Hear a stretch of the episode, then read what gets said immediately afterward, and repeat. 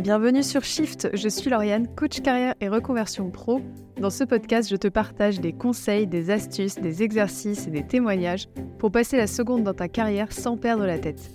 J'ai d'ailleurs créé un quiz rapide pour découvrir quel est ton super talent et dans lequel je te partage des conseils carrière en lien avec ton profil. N'hésite pas à y jeter un coup d'œil, le lien est dans le descriptif de l'épisode. C'est parti Hello les shifters, comment ça va? Je viens d'apprendre qu'un pote à moi quitte son taf via Rupture Co.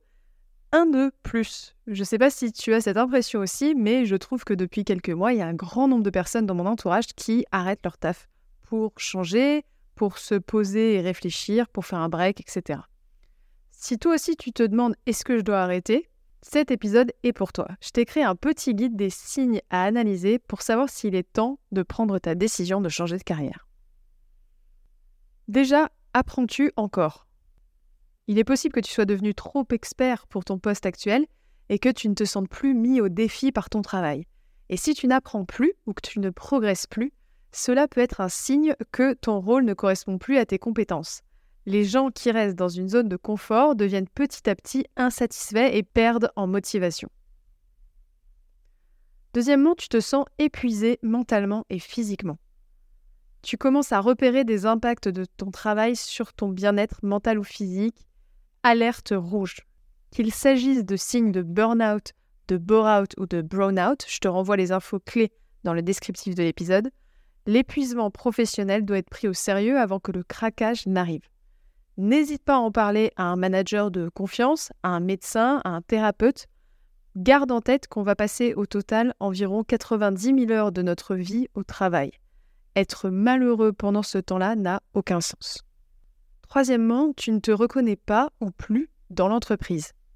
Tu évolues, ton entreprise évolue aussi. Et il peut arriver que tu continues à travailler dans un environnement de travail qui ne te correspond plus, qui correspond plus à qui tu es, et ce qui entraîne potentiellement de la colère, de la tristesse, de l'irritabilité. Tu sens que tu passes beaucoup de temps à remettre en question la stratégie, le leadership, tes collègues, c'est clairement le signe que tu ne te reconnais plus au travail.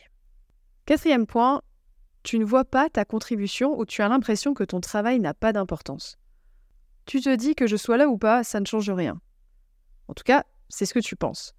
Depuis pas mal de temps déjà.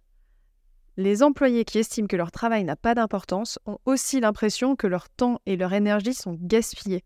Et petit à petit, ça entraîne un sentiment de ne pas être à la hauteur et à terme, ça fait perdre la confiance en soi. 5. Tu envies la carrière des autres. Envier la carrière des autres, ou l'idéaliser, c'est clairement le signe que tu n'es plus satisfait de la tienne. Tu te dis que un tel a de meilleures missions que toi, que son job a l'air plus passionnant, tu envies son salaire ou tu envies ses avantages. Attention cependant à l'effet FOMO, Fear of Missing Out. Parfois, on envie une idée qu'on se fait de la carrière des autres et on se met à comparer une vision fantasmée et non la réalité. Pour cela, pense à ce que tu envies particulièrement quand tu penses à quelqu'un et à sa carrière.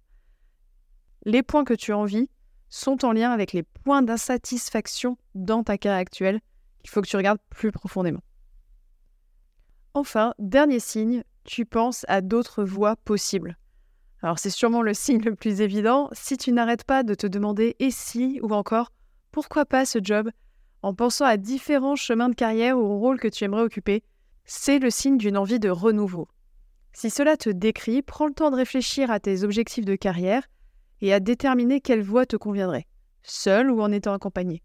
Et une fois que tu as une idée de ton prochain objectif de carrière, tu peux commencer à prendre des mesures pour l'atteindre. Si tu es concerné par un ou plusieurs de ces points, c'est que le changement de métier est à réfléchir.